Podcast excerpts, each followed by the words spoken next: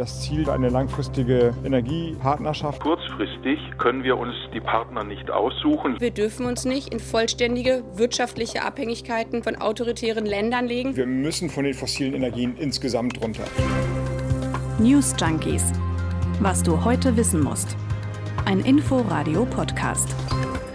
Hi zu einer neuen Folge News Junkies und für euch sind das in dieser Woche Ann-Christine Schenten und Martin Spiller. Hallo, und womit begann diese Woche? Ausgerechnet ein grüner Wirtschaftsminister, der besucht Katar und schließt einen Energiedeal ab. Mit anderen Worten, Deutschland lässt sich künftig beliefern aus einem kleinen Emirat, das es nicht ganz so ernst nimmt mit den Menschenrechten. Ja, das hat man sich anders vorgestellt noch vor wenigen Wochen und er selbst, Robert Habeck, wahrscheinlich auch. Ja, sehr wahrscheinlich. Aber die Frage ist ja, was heißt das jetzt? Springt Katar für Russland ein?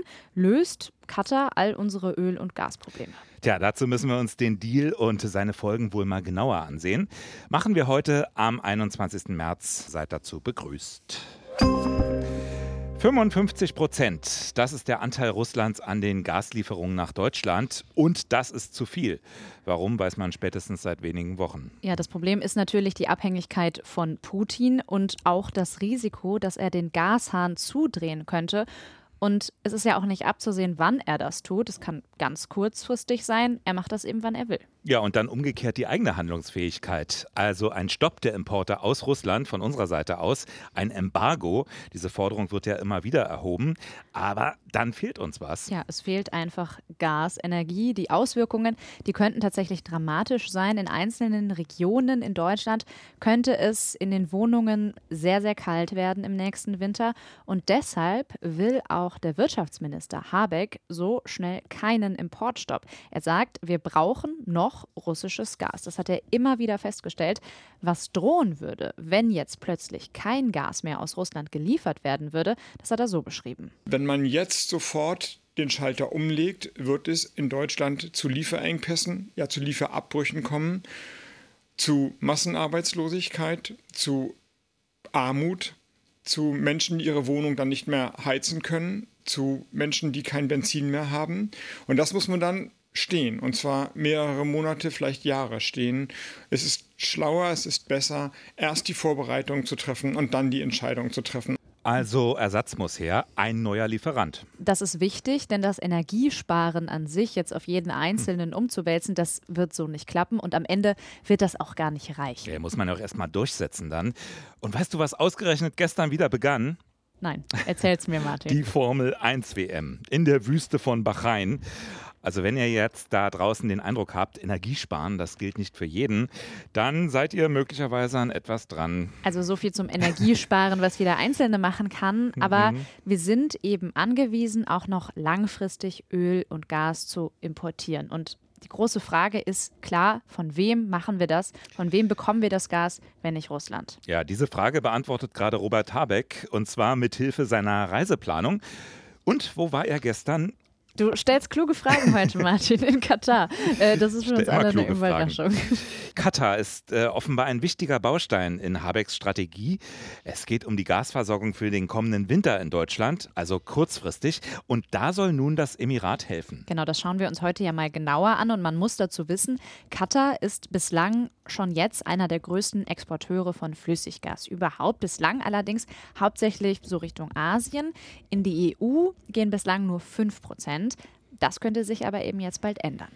Robert Habeck hat nun also in Katar viele Gespräche geführt, hat sich tief und tiefer verbeugt und vor allem vor dem Emir, der heißt Tamim bin Hamad al-Khalifa al-Tanin und ähm, deshalb nennen wir ihn in der Folge nur den Emir. Und mit diesem Emir wurde eine, wie es heißt, langfristige Energiepartnerschaft vereinbart. Die Unterstützung des Emirs, die man dann ja quasi auch als Regelanweisung lesen muss, war ähm, über die Maßen stark und ähm, aus meiner Sicht auch sogar stärker als erwartet oder erhofft. Ja, Details kennt man nicht. Ähm, die genauen Vertragsverhandlungen, die beginnen ja jetzt erst.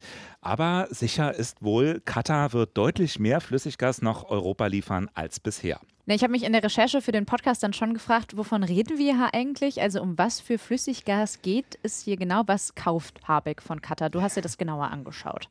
Ja, äh, im Prinzip ist es auch Gas, normales Erdgas, das einfach stark heruntergekühlt wurde, und zwar auf weniger als minus 160 Grad und das dadurch dann in einen flüssigen Zustand versetzt wurde. Man spricht deshalb auch von LNG, von Liquefied Natural Gas, also zu Deutsch verflüssigtes Erdgas. Äh, LNG, das habe ich jetzt in den letzten Wochen immer mhm. mal wieder gehört, das Wort. Ähm, und dann natürlich die Frage, haben wir uns auch gestellt, wie kommt es, Katar ist ja sehr weit weg, also wie kommt das Flüssiggas aus Katar nach Deutschland? Weil sowas wie Nord Stream 1 oder Nord Stream 2 meinetwegen, also eine oder Pipeline. Gulfstream. Genau, also es gibt sowas ja nicht.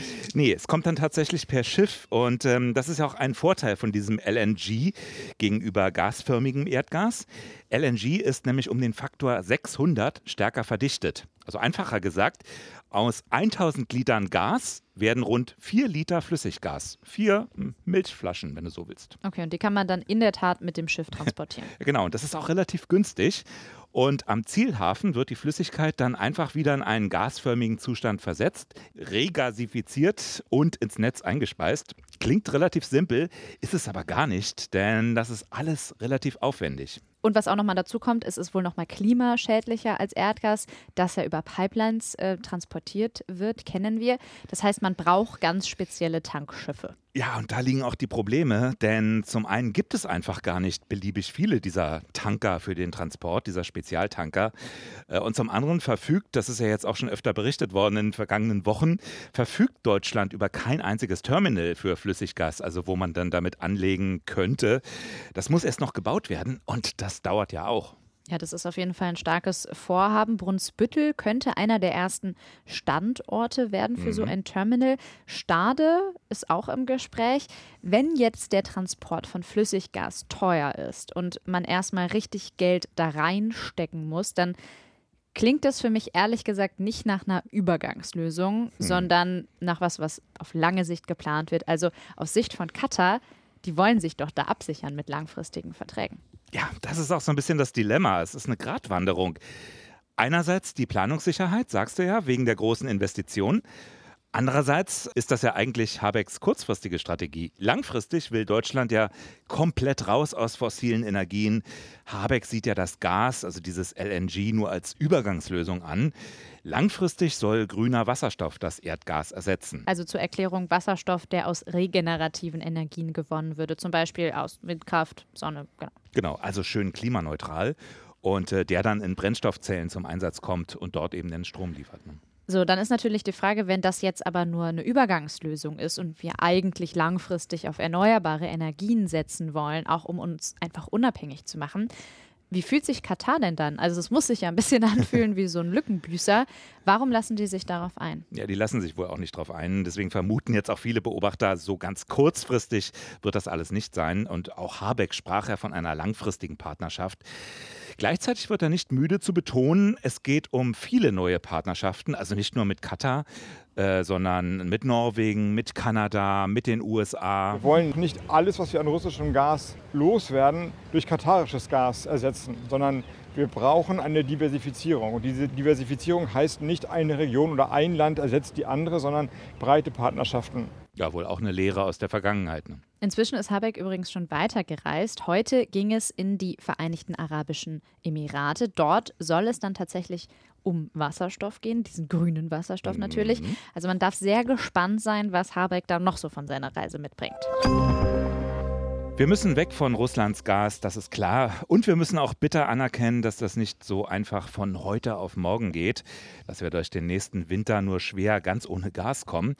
Und trotzdem beobachtet man Robert Habecks Visite am arabischen Golf ja eher mit gemischten Gefühlen, nicht nur was die erneuerbaren Energien angeht. Ja, von einem autoritären Regime geht es ab ins nächste. Und auch Robert Habeck weiß, dass das problematisch ist. Er hat im Vorfeld mit Blick auf Katar und auch die Arabischen Emirate gesprochen, dass es verschiedene Partner sind, die, und da zitiere ich jetzt, ihre Eigenheiten mhm. hätten.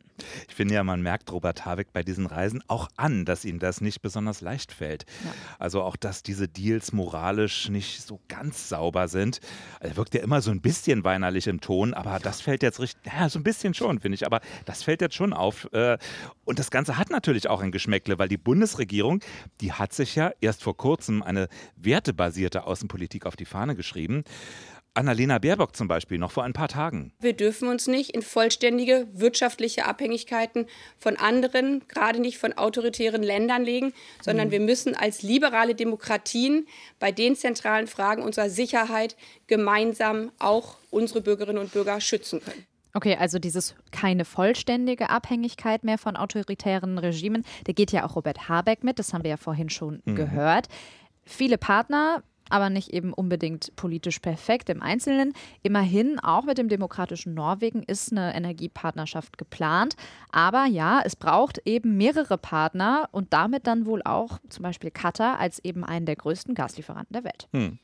Lass uns diesen Staat doch mal genauer betrachten. Also bei Katar denke ich zum Beispiel aktuell natürlich sofort an die kommende Fußball-WM und äh, die, man kann es ja fast nicht anders nennen, Sklavenarbeit da in den Fußballstadien.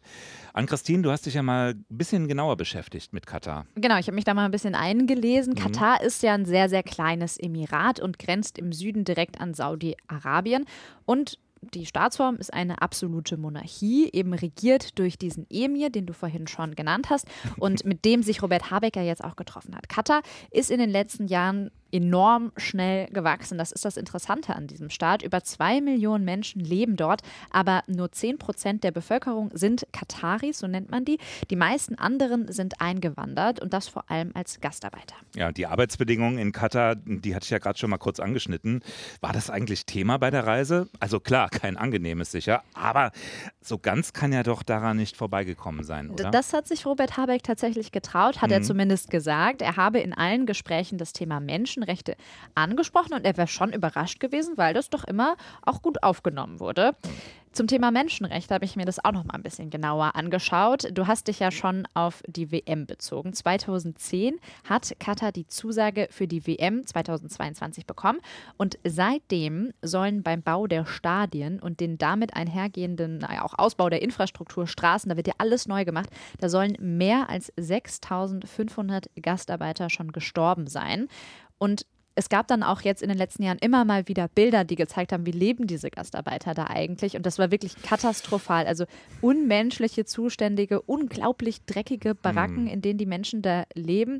Und Amnesty International und auch Regierungsvertreter haben in den letzten Jahren deshalb auch immer wieder Druck gemacht. Die Bedingungen sind, kann man wohl sagen, etwas besser geworden. Aber das ist noch nicht tragbar in irgendeiner Form oder auch nur annähernd mit westlichen Standards zu vergleichen. Und ehrlich gesagt ist es für mich schon fraglich. Ich glaube, das ist jetzt auch nicht Habecks erstes Ziel, aber ich würde jetzt mal in Frage stellen, dass dieser Energiedeal mit Deutschland da irgendwas an der Menschenrechtssituation in Katar ändern wird. Ja, schwierig. Also Putin können wir nicht mehr unterstützen, weil er die Ukraine überfallen hat. Aber Katar hat ja nun militärisch auch keine ganz weiße Weste. Ne? Nee, also Katar gilt als Unterstützer der Terrororganisation Hamas im Gazastreifen und äh, sponsert seit mehr als zehn Jahren die islamistischen äh, die islamistischen Muslimbrüder. Und in der Vergangenheit gab es auch tatsächlich immer wieder umstrittene Diskussionen, ob Katar nicht sogar den IS indirekt unterstützen würde. Und falls wir mal so einen ganz kurzen Schwenk noch machen dürfen, weil Habeck ist ja auch in den Vereinigten Emiraten unterwegs, in den Vereinigten Arabischen Emiraten unterwegs und in, ähm, wirbt in Saudi-Arabien auch um eine Energiepartnerschaft. Und Saudi-Arabien ist Kriegspartei im Jemen, gilt als Unterstützer von Assad in Syrien. Also das klingt nicht nach Zeitenwende, wenn Nicht man das wirklich. Wort benutzt. Genau, also was Katar angeht, gibt es tatsächlich schon länger wirtschaftliche Beziehungen zwischen Deutschland und dem Emirat. Allerdings, und das ist auch interessant, wurden die bisher vor allem von den Grünen kritisiert. Ja. Moralisch ein nicht unbedingt ganz sauberer Deal, den Robert Habeck da geschlossen hat. Nur, was sollte er tun? Also wenn er so die Wahl hat zwischen Pest und Cholera, zwischen zwei Übeln, muss sich irgendwie für das Kleinere entscheiden, ist natürlich ein Dilemma. CDU-Außenpolitiker Roderich Kiesewetter, der hat im MDR heute Folgendes dazu gesagt. Aber jetzt geht es doch in allererster Linie darum, dass die Eigenstaatlichkeit der Ukraine erhalten bleibt und maximaler Druck auf Russland gemacht wird. Das schließt ja nicht aus, dass wir in einem Russland nach Putin wieder auf russische Ressourcen zurückgreifen. Ich halte das langfristig sogar für sinnvoll.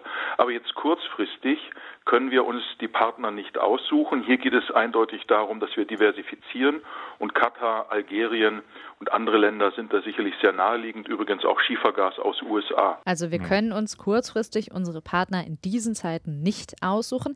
Ich finde, das ist eine steile These, aber eine These, die vielleicht in diesen Zeiten etwas wahr ist.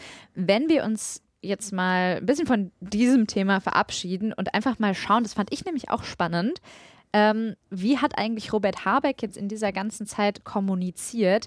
Und das ist interessant, weil diese ganzen Zweifel, die wir jetzt aufgezählt hatten, die kommuniziert er ja. Das hat man gesehen in dem Twitter-Video von Habeck, das das Wirtschaftsministerium ja von ihm gedreht hat. Da steht er nur im weißen Hemd vor der Skyline von Doha und erzählt davon, wie schwer ihm das alles gerade fällt. Ich bin jetzt hier in Doha am zweiten Tag einer Reise die irgendwie total merkwürdig ist. In der Ukraine sterben die Menschen und hier seht ihr ja, wie die Skyline ist.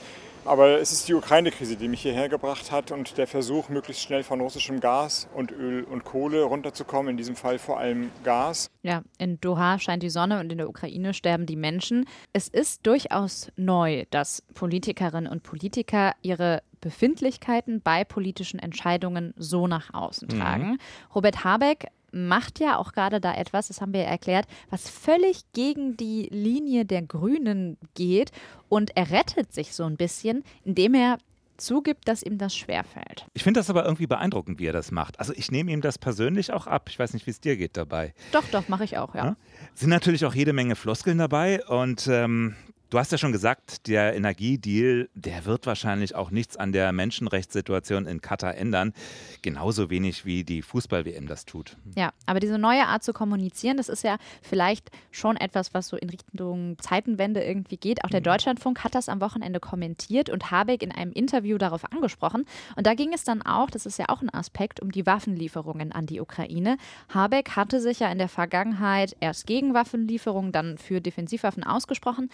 Also er hat diesen Kurs vom Anfang jetzt korrigiert, aber zerrissen sei er nicht, sagt er. Ich finde das ähm, in jeder Hinsicht konsequent, dass wir die Ukraine mit Waffen unterstützen und wir hätten es schon vorher tun sollen. Also da haben wir einen Fehler gemacht in der Vergangenheit, auch Deutschland. Und den korrigieren wir jetzt, hoffentlich nicht zu spät. Also insofern bin ich nicht zerrissen. Aber ich finde, dass die Entscheidungen alle auch Schattenseiten haben. Ja, also Habeck, der Realpolitiker, ganz transparent, gibt Fehler zu und verweist eben auf die moralischen Ungereimtheiten. Genau, nur über all dem ist eben die Frage, wie viele von diesen Schattenseiten können wir uns eigentlich in Zukunft noch erlauben, bei der Wahl unserer Partnerschaften in Energiefragen, vielleicht aber auch bei anderen Fragen. Und vielleicht habt ihr ja auch eine Meinung zu dem Thema. Schreibt uns die gerne mal. Also findet ihr den Deal jetzt mit Katar richtig oder setzen wir schon wieder langfristig aufs falsche Pferd? Eure Meinungen könnt ihr wie immer gerne an newsjunkies.inforadio.de schreiben. Und weißt du, was ich ja auch richtig krass finde? Wieder trifft es die Grünen. Ne? Die müssen nur kurz nach einer Wahl Sachen machen und verkünden, die gerade für sie, also für die Grünen, sowas von undenkbar waren, noch vor wenigen Wochen. 1998 äh, bei der ersten Regierungsbeteiligung, bei der ersten rot-grünen Bundesregierung, da kam der Kosovo-Krieg und jetzt all das wieder. Regierungsprogramm Makulatur. Ja, manchmal fallen die Zeiten einfach so, ne? Dann kann man sich das auch nicht aussuchen. Aber es ist interessant, habe ich noch nicht drüber nachgedacht. Damit wären wir wieder am Ende der Folge angelangt. Wir hören uns morgen wieder bei den News Junkies. Bis dahin, tschüss. Bis morgen, ciao. News Junkies. Was du heute wissen musst. Ein Podcast von Inforadio. Wir lieben das Warum.